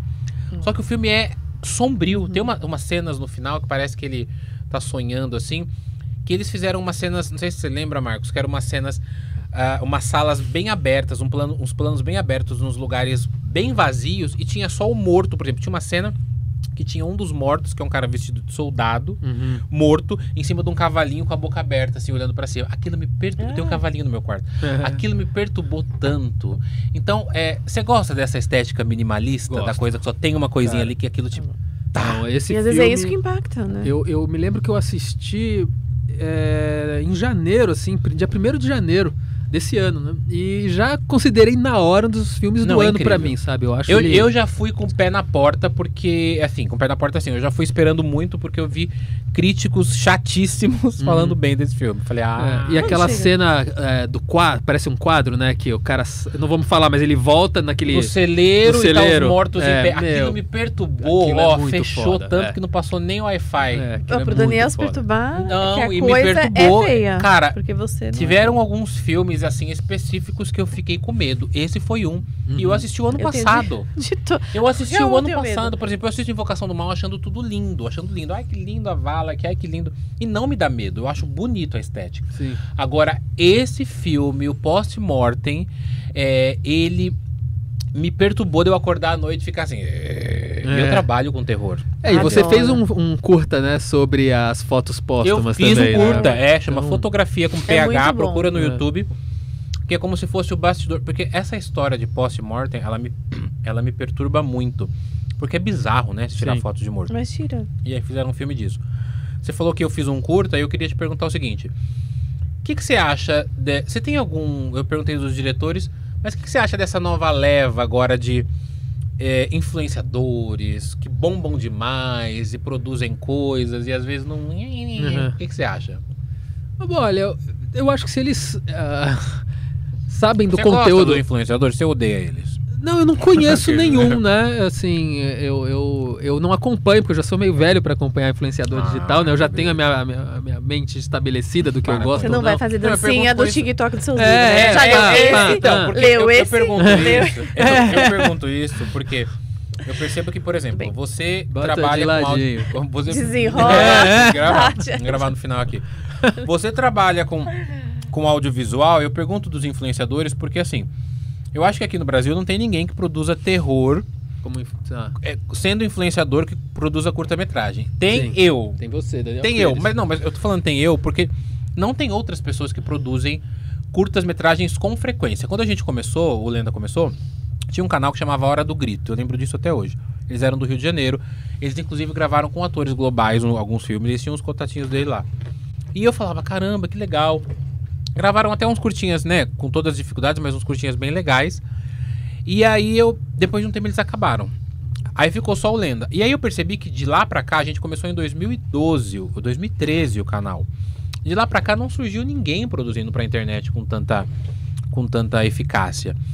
Eu vi uma coisa ou outra, alguns, eu vi um cara que, é, que produziu um curta chamado Loira do Banheiro, que é um curta que foi pra fora e tudo mais. Que é do mesmo, é o mesmo diretor do que a menina falou ali, do, Mor- do Diabo Mora Aqui. É Rodrigo Gasparini e Dante Vecchio. Deve É ser. muito bom esse curto. eu É um curta esse que eles- curta. os meninos estão conversando na É, sala. que tem aquele efeito da cara virando, aí- saindo a- da, a- de cima da, da Isso, que a loira do banheiro sai em Sim, cima. Esse é bom pra curta é muito bom. Só que você vê que o cara não é influenciador. Ele é um cineasta que foi, produziu e, e fez a casinha dele ali, a- né? O, o sucesso dele na internet. E pelo, pelo que eu vi, né? Talvez seja ignorância minha, mas pelo que eu vi, só com esse curta. Não continuou ali produzindo mais. Mas tem alguém que você. Você falou que não acompanha ninguém, né? É, não, não acompanho influenciadores, mas eu acho que se eles sabem o conteúdo que eles estão produzindo, mesmo que não seja o conteúdo que eu goste, mas o conteúdo que criança gosta, e se eles fazem com essa seriedade, eu não tenho nada contra, não. Eu acho que, pô, tem que aproveitar mesmo. Eu, se pudesse, gostaria de estar nesse lugar, mas produzindo o que eu, o que eu faço, né? Só que eu não tenho essa dinâmica nem essa paciência de produzir semanalmente. Até Porque também eu- não dá, né? Curta-metra... Um curta-metragem por semana. É, na, na minha oficina a gente produz um curta, mas daí tem toda uma, uma limitação que eu imponho aos alunos. Eu falo, olha, a gente vai escrever algo que a gente consiga filmar numa única sala, sem diálogo ou com o mínimo possível de diálogo, um ou dois atores com objetos que nós temos aqui ou podemos trazer. E em quatro, cinco horas no máximo. Então, sabe, limita-se. Daí eu faço essa experiência, eu filmo com eles e, e é aquele negócio, né? Vamos lá, comecem a fazer. Daí eu fico no relógio. Se passou uma hora e eles não estão produzindo, eu já pego a câmera e eu faço, porque eu tenho que entregar. É, Sai daqui. é, já, show, né? Show daqui, agora é minha vez. E ah, eu fiz agora no Cinefantas eu fiz um. Então, só que ele ainda tá fechado no, no YouTube, porque a gente vai inscrever em alguns festivais e para isso ele precisa estar fechado. Mas ficou bem bacaninha, eu te passo o link depois para você ver. Ótimo. Você vê alguma plataforma é, atual na internet? Você falou do YouTube. Uhum. Você vê alguma plataforma capaz de lançar alguns cineastas eh, na internet? Não sei se você viu, tem o, o Quai, ele Sim. lançou uma campanha chamada Telequai, que a, galera tá gravando novelinha agora. Você já viu isso? Nossa, eu vi as novelas. Eles gravam novelinhas, mas é assim, é De plano, e- é plano e contra plano, assim, tipo, a- a- a- as novelas que eu vi é uma, uma menina fazendo faxina, aí chega outra e fala, você está fazendo tudo errado. É Desculpe, muito mexicano. senhora. Aí quando vê a faxineira, era a dona da empresa. Sim, sim, eu Sabe essa esse coisa, também. essa- esse plot Nossa, twist, que essa ridículo, reviravolta? é, É, que ridículo. Deus, gente. Paola, eu ouvi, hein? Eu ouvi, hein? Você não vê nenhuma plataforma dessa com capacidade pra lançar uns futuros cineastas aí? O que que você... Dessas de. de terror? Não, seja um, não, eu falo uma Não plataforma, por necessariamente. exemplo. Você acha capaz, por exemplo, de um alguém lançar no, no YouTube da vida e aí o YouTube falar, ah, vou apostar em você? Eu acho que nessas TikTok. plataformas de, de, de vertical com tempo muito curto, talvez não, sabe? Porque, meu, a gente tem muita gente Ah, que, que manda muito bem. Que e assim, triste. eles estão se mandando muito bem nisso. Mas YouTube Vimeo, sim. YouTube Vimeo, você tem é, Você ainda olheiros ali. plataforma... Ah, você, você Tem, tem, tem. Ah, até porque os grandes canais Marvel, é, o, o, o James Wan e tal, eles têm canais lá. E assim, você acha que essas pessoas são pessoas normais no final dos É, dias, sabe? eu penso então isso. eles ficam vendo Eles igual a gente uma monte de bobagem. mas eles só não comentam, entendeu? Exato, né? Então, se ele vê algo Não, ali que ele gosta aqui. muito, óbvio que ele vai chamar. Eu tenho um amigo, não sei se vocês conhecem, chamado Marcos Alqueires. Ele fez aquele The Flying Man. Você já ouviu falar Não. desse curta? É um curta que viralizou no Vimeo e depois no YouTube. Tem não sei quantos milhões de views, absurdo. Que daí a Sony comprou os direitos pra Olha aí. filmar. É um brasileiro. Olha aí. É. É terror, não? É super-herói. Super-herói. Só que o que, que acontece? Passou no Vimeo, e daí o Vimeo botou naquele Staff Picks da vida, tipo, que eles veem, né, o que tá sendo, falou, pô, que interessante. E daí um cara da Marvel elogiou e BUM! Sabe? Já era. Daí a Sony viu, a Sony comprou, a Marvel pensou em comprar. Eu vejo meu futuro Ah. assim, lançando uma coisa, o James Wan fala, oh, I like this video. Mas, mas é igual. Daniel Pierce, come here. Eu ficava assim pro, pro Dani. Se inscreve em festival. O que ele tá falando? Tá rindo de mim, né, Michael? Ficava O técnico assim, rindo se inscreve em festival. Daniel. Se inscreve em festival. Se inscreve seus cursos, lembra? Festival é um, é um caminho? Eu falava pro Daniel, eu achava bom. Festival É. pro cinema de terror é um caminho. Fiz um curta, eh, escrevi num festival. Existem poucos festivais que determinam carreira, que podem mudar a sua carreira. De terror. Quais? De terror é Sitges, na Espanha, que é o principal Como? do mundo. Como é? Sitges. Não conheço. É o principal festival do mundo de terror, é Cannes do Terror. O Apóstolos passou lá, mas eu não Ah, fui. Todo mundo. E é, tem um, um no Texas, que também é considerado isso. Então, assim, porque tem mercado. Então, muita gente de produção vai para o mercado ver quem são os novos realizadores. Então, são festivais que, sim, podem mudar a carreira de um, de um diretor. Mas os que mudam de fato é Qual é o nome do Cannes. Texas? Eu, eu vou lembrar ainda, agora Tá. eu não, não, não tô Ah, você não lembrando, falou, eu é. pensei que você tinha falado e não tinha ouvido. É, agora Sundance, assim, festivais que fazem. Se você entrar, você consegue financiamento para um filme para era. próximo. É Cannes, Berlim e Sundance só. Meio que. Nem Toronto, que é muito grande, nem é Locarno, que é muito grande, você consegue. Nem Roterdã, que eu já fui, é, você consegue. Você sabe que o TikTok fez uma campanha agora, é, TikTok e Cane. Hum, Que eles iam. Inclusive, acho que você, você pediu o link pra assistir o meu curta. Uhum. Eu, eu eu fiz um curta chamado Invisível. Se você que tá em casa quiser assistir, é um curta que eu fiz no Tik- pro TikTok e no TikTok. É, chama Invisível. Vai lá no meu dump, arroba Dampirislenda, você vai achar Invisível. E eles fizeram, Marcos, um- uma, uma, uma promoção assim, né? Ah, vamos pra Cannes. Que você faria um. chamava TikTok Short Film. Você gravava um curta na vertical, uhum. né? E aí é, eles teriam um júri lá, inclusive aquele, aquele influenciador, aquele negro que fica só apontando, sabe? Esqueci o nome Sei, dele. sei, sei, sei. Que ele Sim. aponta assim, sabe? Uhum. Ele ia, ia ser um dos jurados. E aí, é, você faria um curta na vertical, eu achei fantástico esse, esse formato. Aquele é um vi, curta não na foi? vertical, é o Você invisível. mandou. E aí você colocaria Tik- TikTok Short Film, que você já ia estar concorrendo uma viagem pra Cannes. Eu, eu achei super interessante. Eu falei, nossa, TikTok dentro de Cannes? Ah, vamos, vou lançar, é agora que o James Wan vai me ver. chegou. Ele vai estar lá na plateia e falar, Daniel Pires, I want you. E aí o que aconteceu? Eu comecei a ver os filmes que foram par- que participaram, né? Porque você clica lá na hashtag TikTok Short Film, você vê os filmes que participaram. Ah.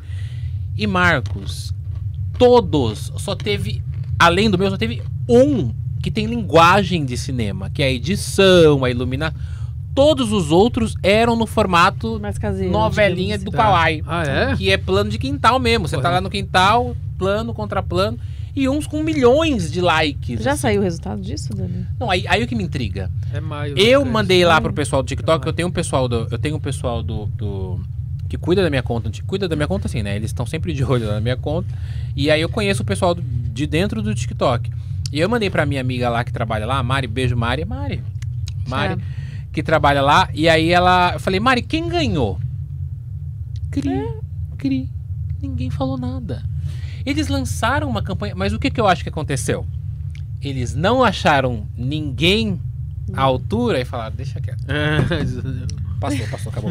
Tira, do ar. Não pode fazer isso. Tira do ar. Claro, não pode. Ti- Tira do ar. Eu, isso eu acho, tá, TikTok? Não vai me tirar meu verificado, não, por causa disso. Eu tô É, achando. Daniel. Vai Porque ser, eu ó, perguntei vai- pra ela. Nunca mais entra em Cannes. E por isso que eu te perguntei da questão. Nunca mais entre Cannes. Será que eles estão me assistindo em Cannes agora?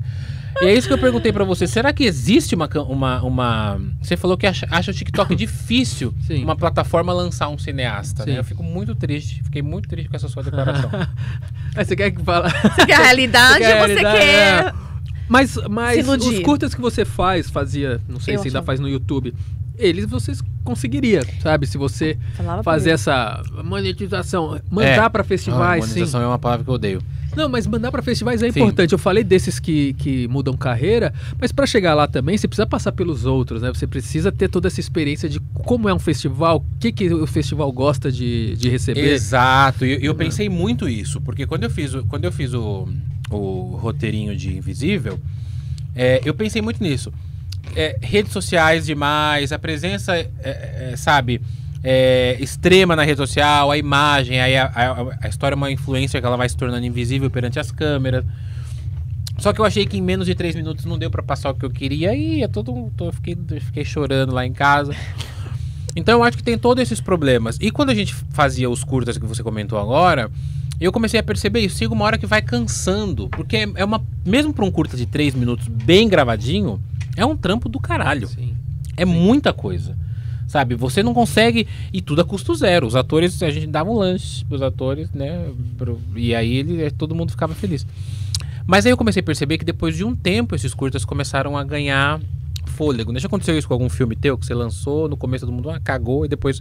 Nossa, vocês já assistiram o filme do Marcos Weber? Porque tem filmes que você percebe que assim, a galera, é, o cara lança, às vezes nem sai em grande circuito, mas depois Depois- começa no boca a boca ali, ó. Você assistiu o filme tal do Marcos De Brito? Aquele filme é incrível.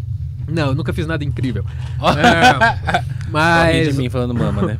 Não, o Condado Macabro ele teve um pouco disso, porque, meu, era um filme de baixíssimo orçamento, é, não naquela linguagem amadora, ele não tem uma linguagem amadora, ele tem uma linguagem comercial pop, Eu Ma- assisti no. no latino-americano, né? no Festival Latino-Americano, lá no Memorial da América Latina. Inclusive aquela reportagem tem no DVD, não sei se você lembra, né, que eu pedi pra você. Lembro, lembro. A reportagem que a gente gravou, né? Ah. Pro canal.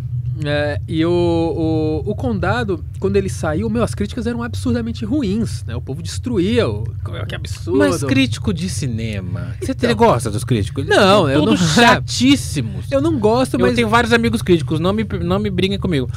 Mas eles, eles, ele, eu tenho a impressão que muitos críticos, eles desconsideram toda a produção, eles desconsideram tudo, eles só querem ver um filme, sentar a bunda ali e falar, que lindo. final que eles analisam. Porque assim, eles não querem, quiseram saber se você tá com 20 mil reais ou se tá com 2 mil reais. Eles querem um filme Mas bom. isso te afeta? Então, o filme- Afetava, ou não sei o como filme- você lida hoje, né? É, eu, eu, eu me afetava mais antes. Hoje eu aprendi, mas eu não, nem julgo é, é, essa visão do crítico, porque o, o crítico ele tem que julgar o resultado Você me ou, colocou ou como a vilão, você me colocou sabe? como vilão agora, né? Nem julgo, só você que tá falando mal, não tô falando É, mal de você crítico, tá- não. Viu? Ah, podem falar bem do Ah, meu próximo. vai lá. É. É, mas eu fiquei muito chateado porque eu recebi várias críticas boas e recebi muitas críticas ruins também. Só que os grandes veículos que tem a crítica que é considerada a Uhum, crítica que uhum. o povo considera, que é Veja, Uhum. Folha, Estadão, a Veja até que deu três estrelas, falou médio e ok. Ninguém viralizou essa notícia. Agora a Folha me destruiu de um jeito que assim, quando Mas saiu, o cancelamento hoje em Cara, dia dá, dá audiência. é, hein? naquele, naquela É, época não não. deu, não deu, não só deu adiantou. assim 200 retweets em menos de 5 minutos do povo. Ah, eu sabia que o filme brasileiro é uma bosta. Assim, ninguém viu, mas todo mundo Não viu. retweetava falando, eu sabia que ia ser uma bosta porque é brasileiro. Existe essa, essa aura, né? Toda, Sim, a galera sim. fala, nossa, não vou nem assistir porque é É. filme brasileiro de terror ainda. Sim. que merda. Agora, daí o filme passou no Telecine, fez assim. E, Eu lembro. E, e no Twitter era muito. Uma pessoa falando que odiava e outra que amava, né? Era engraçado. Né? Mas hoje em dia o filme é considerado, não diria cult, mas porra, é o Condado Macabro. Então o povo não fala mais mal. Que, Eu meu, gosto muito. O filme foi pro mundo inteiro, né? Foi pra Amazon, foi vende pra China, pra Alemanha, assim. É um filme de sucesso. É um filme de sucesso. Não dá lucro? Não. Por quê? Porque brasileiro não consegue fazer filme brasileiro que dê lucro independente, assim, é, é difícil. Mas é um filme considerado um sucesso pelo quanto ele custou, pra onde ele chegou. E aí, eu lancei o Almas. E o Almas, é, as primeiras críticas que eu recebi de veículos maiores também detonam. E é um filme totalmente oposto do Condado, porque o Condado é um deboche e esse é um filme super sério sobre paternidade, sobre masculinidade é, frágil, de não saber como lidar. Tóxica, não, é, né? mas é porque ele perde a filha, o pai, e a única coisa que ele consegue fazer é bater em todo mundo para tentar descobrir uma verdade que no final Uhum. é uma, uma verdade muito triste. Então, assim, E daí, o mesmo cara que detonou o Condado na época, fez a crítica do, do, do Almas e detonou o Almas, falando como que um diretor que fez aquele filme Condado Macabro, que era bom, que tinha Ah, isso, que aquilo, me faz Ele uma coisa dessa. época e agora ele mudou de escreveu, opinião. É. Opa, Sabe o que eu chamo? Precisava- Sabe- ele precisava de uma antítese, ele precisava de um contrário aí. Vou Não. falar de quem? Ah, vou falar... Sabe, sabe o que eu chamo esses cara? Fecha em mim, pode fechar em mim. Cusão! Mas, É. mas, mas, mas, mas você, você- você responde eles ou você Não, fala alguma não. coisa? Antes, na Você época. sabe com quem você está falando? É, Amanda? ufa, né? Que bom. É, que bom que não, né? É, não, é, é, na época do Condado eu era um pouquinho mais explosivo, mas já era muito menos. Na época dos curtas eu era muito. Hoje, meu, falou mal, eu, eu nem procuro mais. Antigamente a gente ficava nisso, Seu ai, nome, né? botar, é, Mas crítica hoje em dia, Marcos Ebrito, mudou essa ideia. Eu, tenho que fazer falar barraco agora. mal, você tem que falar mal, as pessoas têm que falar mal, inclusive tem gente Vide. tem gente que até combina isso. Ó, eu vou fazer uma coisa, você vai me xingar, você vai falar mal, você vai colocar eu pra baixo, que a internet ela gosta do humilhado. Uhum. Ela gosta, ela Ela exalta ela, ela exalta. Então, nossa, falaram mal. Aí, se você gravar um vídeo chorando ainda, nossa, gente, meu filme eu fiz com, com pouco dinheiro, 200 mil reais, não nada. E a pessoa fala, ah, eu amo ele. Pega o dinheiro. já. É, o cancelamento hoje em dia ele dá certo. Então, de repente, os tempos mudaram. Você pode fazer um filme e falar pros críticos falarem mal Falarem mesmo. mal. Você vai lá e se faz de vítima. Aí o galera vai te exaltar. Mas que filme bosta é esse? Eu quero assistir. Aham. E aí eles vão assistir, às vezes, né, vão, vão, vão gostar, falar, ah, não é tudo isso, não, o filme é legal, seu babaca, não sei o quê. Então, às vezes, vale a pena. Marcos de Brito, a gente tá chegando no final do nosso bate-papo, Marcos de Brito. só. Já. Uma Nem pergunta, tudo aqui. uma ainda. pergunta polêmica, escrever ou fazer filme? Não, não é polêmica nada, é fazer filme. Né? Não tem vergonha de falar. Não, tem aí, alô, editora, ah, ele falou isso, demite ele, contrata eu que eu vou escrever um livro novo. escrever e fazendo filme. É, é que todos os livros que eu escrevo são roteiros que eu já escrevi. Então, é meio que dá na mesma pra mim. E eu escrevo mais rápido o roteiro. Então, eu tô escrevendo o roteiro, e depois eu escrevo como livro e tento filmar enquanto eu escrevo como livro. Só que filmar é tão difícil que acaba os livros saindo, né? E cadê E os filmes, filme né? não vem, né? Eu- Uma coisa que você falou pra mim uma vez, você vai fazer alguma pergunta? Eu ia falar pra aproveitar pra ele falar da participação dele na Bienal do Livro. Isso, dois, Bienal do é. Livro você vai participar, né? Você vai fazer o quê? Lá numa palestra, strip? Ah, louca. Vou passear. É, né? pra- Passear. Comprar livros. A Bienal é o evento, assim, é o principal evento literário do, do Brasil. E eles têm uma programação oficial e cada estande tem a sua programação também. Eu, como sou um escritor da Faro, principalmente, eu vou estar no estande da Faro quase todos os dias, ainda não sei, mas a minha obrigação né, de cronograma é estar lá no dia 2. Meu CLT me perbi. Meu, meu dia 2, que é no sábado, é, a- é o primeiro dia. dia. Eu tenho uma mesa, um bate-papo no stand da Amazon KDP, junto com, o, com a Larissa Brasil, que é uma escritora de terror de Goiânia, e o. Nossa, eu esqueci o nome do. o Bruno Ribeiro, que é um editor, é um escritor da Dark Side. Ah, e que hora que é? Às quatro da tarde, na Amazon, caso alguém esteja lá. Vai ser presencial. É presencial, Presencial, Bienal, não tem mais nada. Ano. É, e no dia 4, que é segunda-feira, também 4 da tarde, eu tenho outra mesa agora da programação oficial da Bienal, que é com o André Bianco, que é mais conhecido, e a Ilana Casoy. Então, assim, esses dois bate-papos são os meus compromissos de Bienal, mas eu devo estar por lá, acho que todo Bacana. dia, final da tarde, no, no stand da Faro. Inclusive, André Bianco e Lana Casói estão convidadíssimos para vir aqui. Quando começa a Bienal? É... Começa sábado, dia 2, sábado, dia 2 E vai até dia 10. de julho e vai até dia 10 de julho. Onde Sim. vai ser?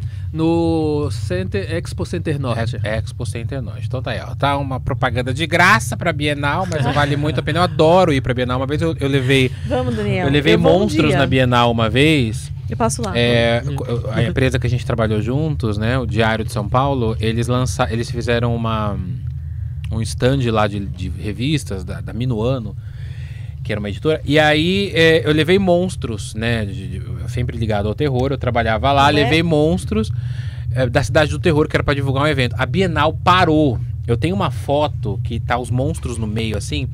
E parece um show da Lady Gaga, assim. A galera, tipo, querendo tirar foto e tudo mais. Foi incrível. Então, Bienal do Livro, que Não, dia que você vai bom. estar, Marcos de Brito? 2 e 4 obrigatoriamente, mas eu devo estar lá todos os dias. Final de semana é certeza que é um dia muito cheio. 2 e Então, 4 É, de não, julho às 4 horas, você falou? É, eu devo chegar 14. depois do almoço, eu já devo Depois estar almoço, por lá. Marcos Pegue de seu Brito vai estar lá. autógrafo. Inclusive você já publicou, né, um, um conto no- numa antologia, né? Eu já publiquei um conto, era o conto do Raimundinho na antologia do Narrativas do Medo. Então, você pode entrar de graça na Bienal se quiser. É só fazer. Olha, não sabia disso. É só você fazer uma credencial como profissional de mercado e no dia você leva o livro ou mostra uma matéria Incrível. de internet. Vamos, Mari. Eu já tô que você tá como coautora. Ah, É. Já tô- Uma, ah, só pra gente terminar, uma vez você falou pra mim uma coisa muito interessante, que eu tenho muita vontade, por isso que eu te falei que você é uma inspiração pra mim.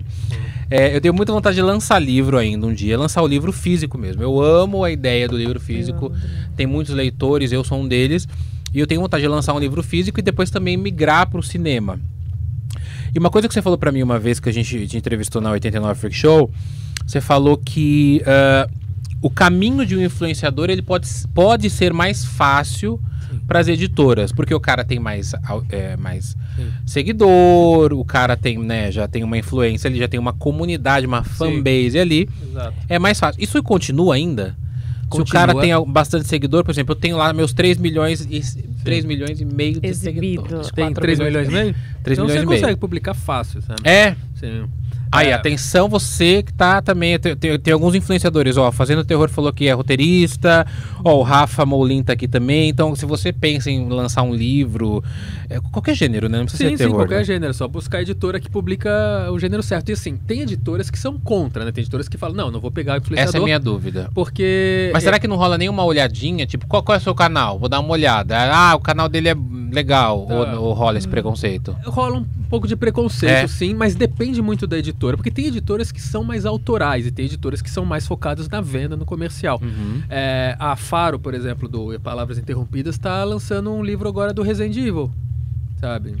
É um Resident influenciador. Evil é o. é mas ele não é, ele não é terror, né? Ele é mais de jogos. né? É, de Alguma coisa jogos assim, né? mesmo. Então, mas, pô, é um Mas influenciador. a cara dele na capa É, já. vendeu. Inclusive a foto é, é a cara dele. É a e, cara não é, dele. e não é escrito por ele, é escrito por ele junto É. com Ah, outra é um- pessoa. É, um- É, É tipo um- duas pessoas. né, Ah, não é um escreveram. ghostwriter. Não, é, é feito- é- é dele e da menina. Entendi.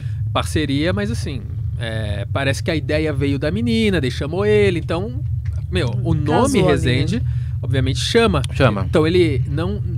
Assim, agora ele é escritor, já pode falar que ele é escritor agora, mas não era. Virou escritor e ele já tá também em programação oficial da Bienal. Por quê? Porque é um Hum. influenciador que atrai público. Entendi. Então as editoras estão mais interessadas nisso. É, a qualidade do que você escreve, obviamente, é importante, mas se ela não for tão boa. A editora tem profissionais ali que consertam Hum. isso. Então, se você tem uma ideia boa, mas você não é um tão bom escritor, tem pessoas ali que veem. Se você tem 3 milhões, 4 milhões de seguidores, tem uma oportunidade de venda. Eles vão gastar um pouco mais para melhorar o livro, mas o retorno é, é, é- é É claro, certo, né? né? Certo. Então é, é- é complicado. Isso viu? continua ainda, né? E é, um- é um problema pra você? Ah, Já é- te cobraram assim? Quantos seguidores você tem? Hum, Não, pra mim não, porque quando eu comecei não existia, não existia isso, isso, né? Então eu, eu entrei numa, numa época ainda que a qualidade era o principal atributo Eu vi isso texto. com músicas. Muitos eh, cantores, inclusive norte-americanos, eles falando que as, as gravadoras estão obrigando eles Eu- a gravar dancinha com as próprias músicas pra viralizar no TikTok. Uhum. Porque senão não vai gravar CD. Você grava um single. Lá nos Ah, Estados mas- Unidos é muito isso, né? Você Tá. grava um single, se deu certo, a gente grava o CD. Uhum.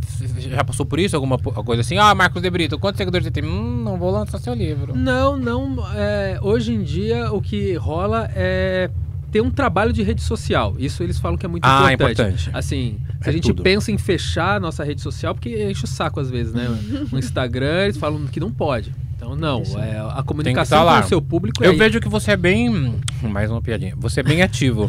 É, eu vejo que você é bem ativo nas redes sociais. Eu vejo você postando, Uhum. contando as histórias. Você tenta manter o. Não Tem o dá, quê? né? Uma atividade? Eu- eu- não, eu vejo você te- é, ali postando as coisas. Sim. Você tem um Mantém- cronograma de. mantém Você tem um alta o cronograma de. Mantém alta a sua. O seu perfil em é alta. ativo. É, O seu perfil crescer? você. Os números de seguidores, né? Você mantém uma, um cronograma de postagem? Você tenta fazer ou não? Você fala, ah, hoje eu vou escrever uma historinha. É, não, é, ah, eu vou escrever uma história. É bem assim. É, é bem assim. É, Eu já tive uma, uma pessoa que me ajudava com esse planejamento, é, mas eu não consegui manter por muito tempo, assim, porque ou você... Cansa. É, cansa você ter que Cansa. fazer um feed todo bonitinho, Cansa. organizado.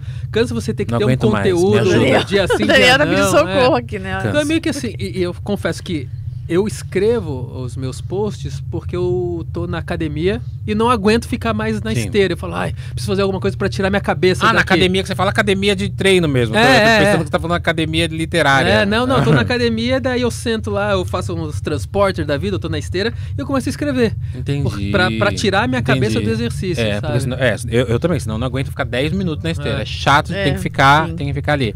Planos futuros, Marcos de Brito. Além do, você lançou agora, Me aposentar é uma carreira, certeza. lançou agora as almas que dançam no escuro no cinema. E aí vem livro por aí, ó. A Tei Lento falou assim, ó.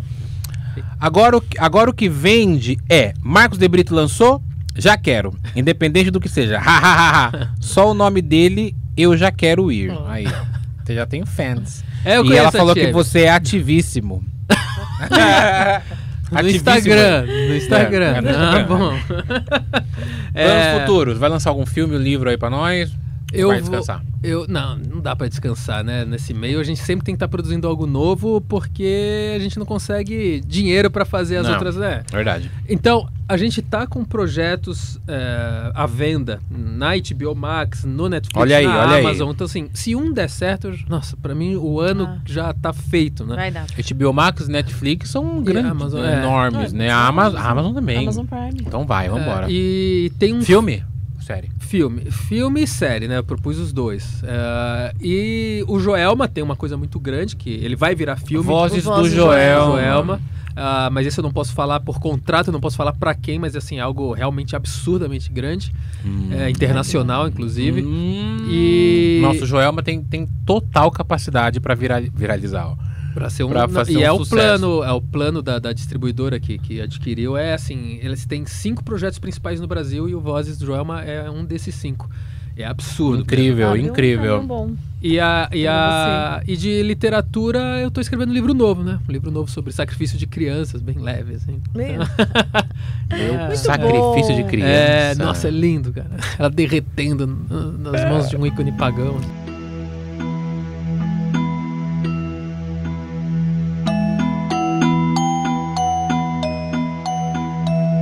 Muito bem, Marcos de Brito, obrigado pela sua presença aqui no LendaCast. Foi Ah, ótimo o não, papo. Tudo. Foi ótimo. Come aí, fica à vontade. Mama, mama. Ah, ah, eu adoro conversar com vocês. Obrigado. né? Com vocês agora também. é, com vocês, minha É. esposa, louca. Deixa o Eurico ouvir, né? meu marido. Eu achando que o mama era pra mim, né? É, é pra, era pra você ver.